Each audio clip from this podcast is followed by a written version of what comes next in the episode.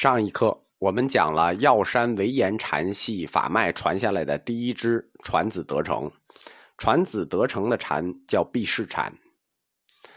他法脉的第二支也是毕氏禅，是道悟元志，道悟元志，道悟山元志。元志，俗姓张，江西豫章人。豫章呢，就是南昌的古称。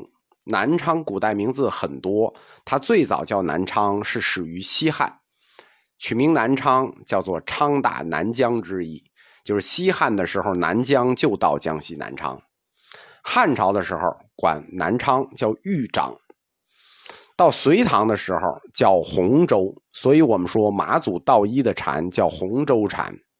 到宋朝的时候又叫龙兴，到明朝的时候才正式定名为南昌，到今天。道悟山元志，这个道悟山在长沙附近啊。道悟元志，他跟传子得成是一样的。生年不详，入药山门下时间不详，生平不详。五家七宗时代，禅宗的这几派的第一代创宗高僧啊，大量这种人，就是各种不详。我们讲过，乱世里头，英雄不问来路，高僧不问出处。道悟元志，酷爱流浪，嗯，就是现在说好听，就是酷爱旅游。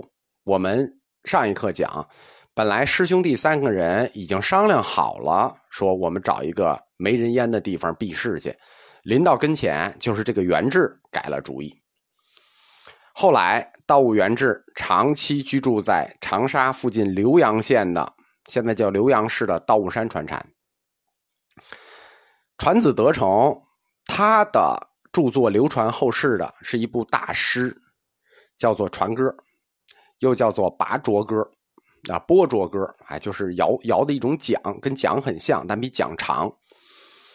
道悟元志流传到后世的，也是一部大诗，叫《乐道歌》。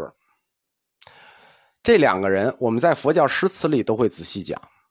这一点是石头禅系和江西禅系后人的一个显著区别。我们说江西禅系的后人，嗯，普遍文化程度相对低一些，而石头禅系的后人普遍的文化程度高一些。你看他们做很长的诗都，反映道悟元志禅思想呢，主要就是他留下的那部《乐道歌》，我们就不展开细讲了，因为这个人本身也不是很重要。简单的说。乐道歌他在开篇就把他的禅思想阐发了，也是一个避世的思想。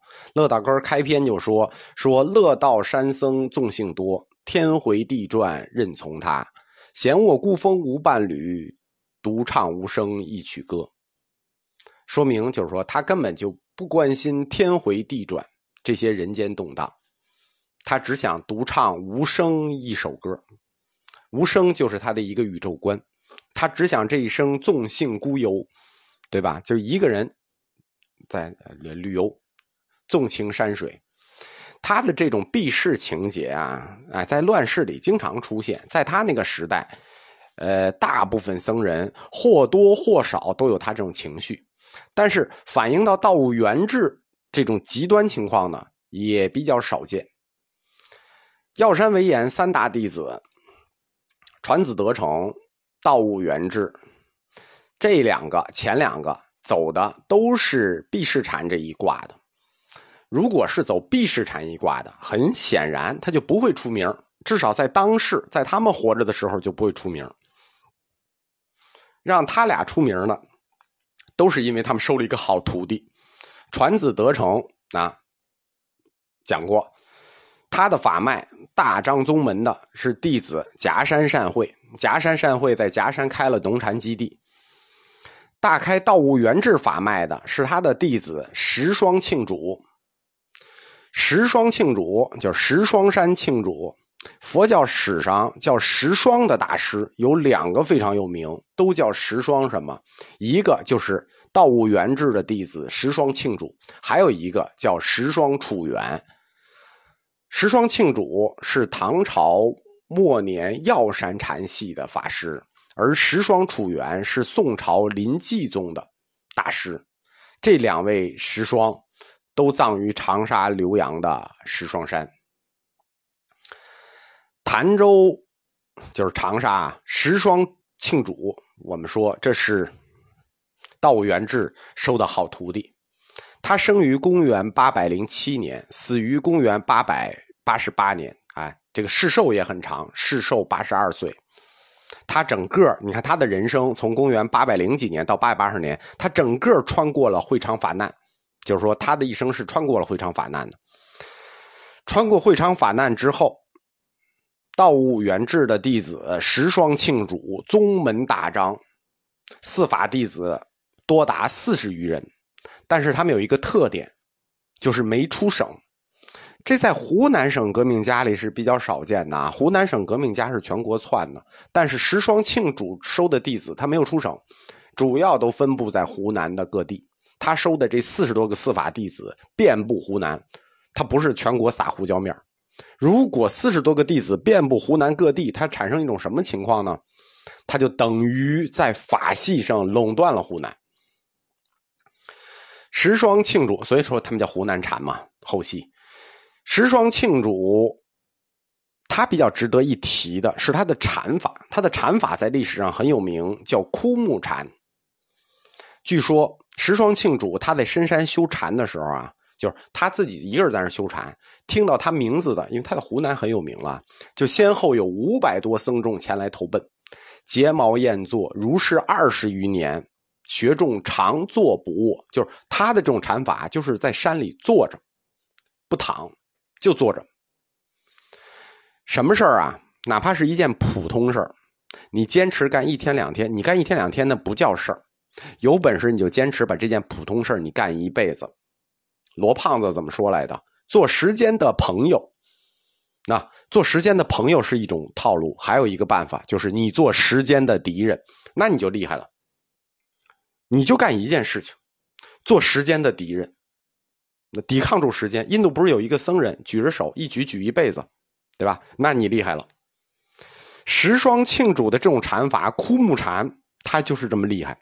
他一坐坐二十年，所以十双枯木名闻天下。就他在石双山这种修禅的枯木禅名震天下，天下谓之十双枯木众。我们现在。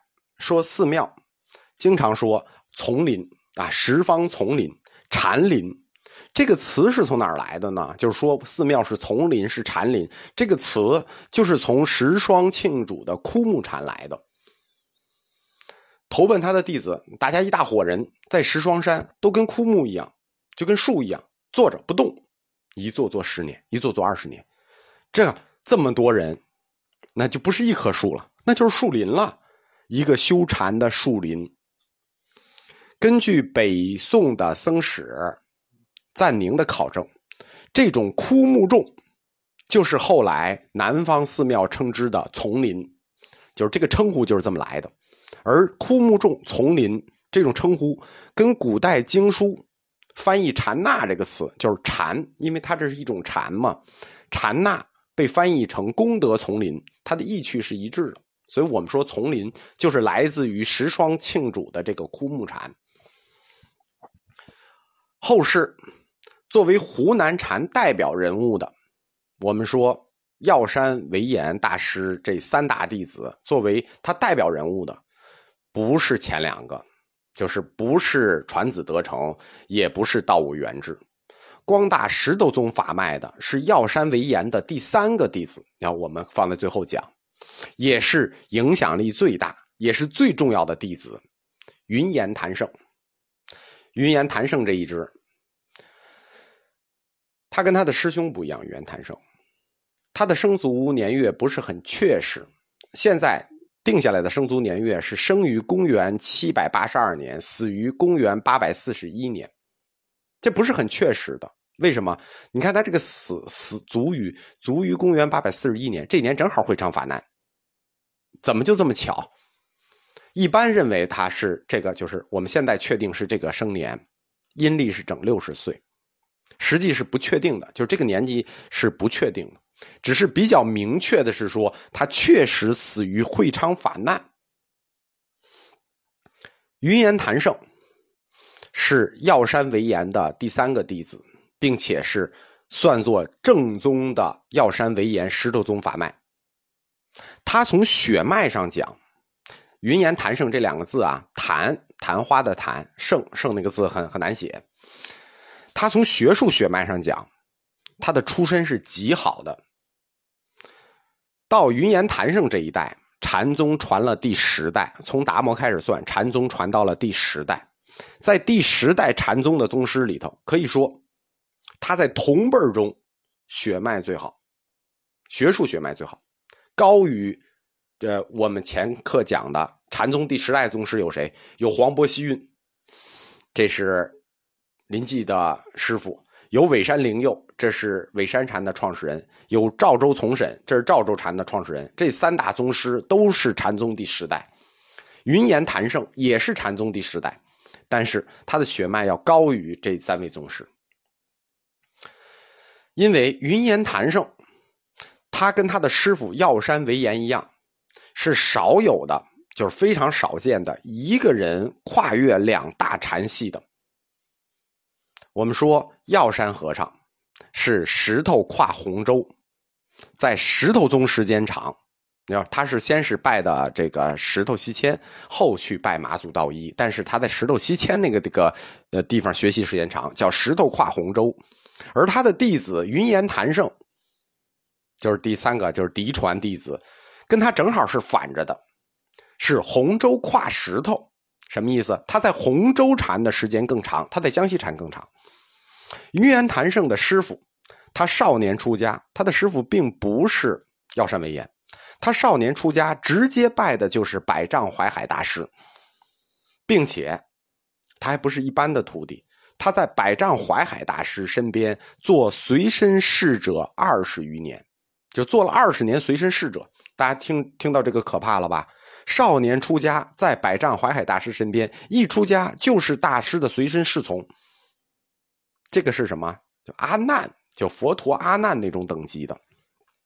所以，云岩谭胜实际上跟江西禅那一代的大宗师，什么呃尾山灵佑啊、黄伯希运啊，他们都是师兄弟，而且谁见了谁。该喊大哥，这事儿就不用说了。他实际上肯定是老大，跟师傅最近。公元八百一十四年，就是唐元和九年，百丈怀海大师逝迹了。这个前面课有的同学在这个留言里提醒我说，大师啊圆寂啊，要不要要说逝迹，要说圆寂，不要说死了。这个提醒的对。唐元和九年，怀海大师逝迹。云岩谭胜就投到了药山为岩门下，这叫什么？这叫飞来的好学生，你都不能犹豫，手慢无。药山为岩立即就收了，不光收了，并且附石头宗法词于云岩谭胜。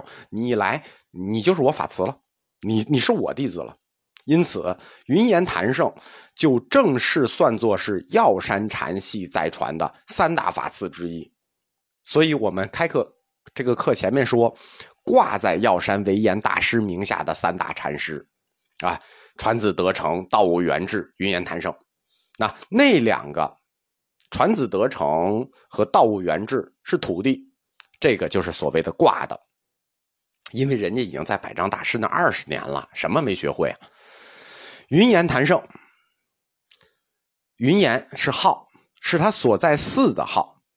他先后在两个寺做主持弘法，一个是湖南澧阳的云岩寺啊，这个是药山为岩的这个基地啊；一个是江西修水的云岩禅寺，这两个寺都叫云岩，所以他叫云岩谭胜。他在这两个寺各二十年弘法，各二十年，所以世称他云岩谭胜。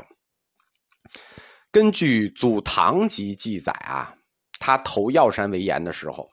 药山为言对云岩谭胜说：“因汝识得百丈矣。”这句话什么呢？因汝识得百丈矣，不是说因为你认识百丈怀海，呃，认识叫识得。那个识得是懂得，就是你懂得了百丈怀海，实际上就是说你已经得了百丈禅师的真谛了，得了他的真传了。说明当时佛教界大家已经公认。云岩谭胜是百丈怀海的正宗司法弟子，然后药山为岩再次认了他是自己的司法弟子，那这是什么意思呢？这就是血统正的不能再正。我们说的要高于第十代禅宗其他大宗师，他是双料司法，他是两边的嫡传，两位院士师傅，那肯定教出一个双料院士徒弟。所以后来由云岩谭胜再传洞山良价，由洞山良价再开创曹洞宗，那就不稀奇了。所以虽然五家七宗。这个曹洞宗第三家是归为石头禅系，石头七仙湖南禅的，但是你从根源上来看，就是云岩谭胜传洞山良价，洞山良价开创曹洞宗，这么来看，实际上从师爷这儿，从云岩谭胜的法脉来看，曹洞宗实际是中唐以来两大禅系南岳与清源禅系的混血，云岩谭胜。他是一个不世出的天才禅师，他本身我们讲已经是中唐以来两大禅系的共同嫡传，就是南岳与清源两派的共同嫡传。但是他的学术成就不止于此，远不止于此。我们说六祖慧能座下五大弟子代表五个方向，其中有一个很特殊的人——南阳慧中。南阳慧中又叫国师，南阳慧中国师，啊，皇上的师傅国师。南阳慧中的学理，我们去年禅宗课讲过，无情有性说，对吧？无情也有性说，云岩谭胜就以善解国师慧中的无情有性说著称于世。那这个论题能说法的人很少，这是我们去年。讲的一个著名的论题，叫著名的禅师，就是南阳慧中。佛法变一切有情，也变一切无情。有情有佛性，无情也有佛性，这是南阳慧中独特的禅理。而云岩谭胜也继承了这一支学理。那从这个角度上讲，云岩谭胜他一个人，就是药山为岩的这第三大弟子，他在禅宗的义理上。他一个人就横跨了三大禅系：洪州系、石头系、南阳系。这是优点，对，优点也是缺点。就是说，这个横跨三大禅系的学术来源，既是优点也是缺点。优点就是云岩谭胜他的义理思想覆盖面足够广，缺点就是。显得云岩谭胜他的思想比较杂，而且就方向会比较杂，你找不到主体，你很难把握到主体。他每个方向都有，乱拳打死老师傅。佛教最常讨论的两个哲学问题，哪两个？苦与空。苦，苦集灭道，这叫四谛之首；空，诸法实相，这是大成根本。苦空是佛教哲学最常讨论的问题，当时叫佛教义学。把这两个最常讨论的问题整合在一起，苦与空是什么关系呢？整合在一起，就是云岩谭胜给自己做的一组提问与回答，就是提问，自己提问，自己回答，反映出苦与空。整合在一起，显示出云岩谭胜的禅思想的方向。云岩谭胜曾问大家说：“世间什么最苦啊？世间什么物最苦啊？”众人答说：“地狱最苦。”谭胜又说：“地狱未是苦，今世做这个相貌中失去人身最苦，无苦于此。”今世做这个相貌中失去人身最苦，无苦于此。白话什么意思呢？地狱不算苦，真正苦是失去我这个皮囊里的我最苦，懂吗？这句话的意思是，失去了我内在的我，我皮囊里的我是最苦的。听懂了吗？苦和空就在这一个问题里了。云岩谭圣就在这一组设问里，把佛教最常见的两个哲学命题整合在了一起，做了一组设问。这组设问反映了他禅思想的指向，给了他的弟子洞山良价很深刻的印象。但是，洞山良价觉得自己没有懂。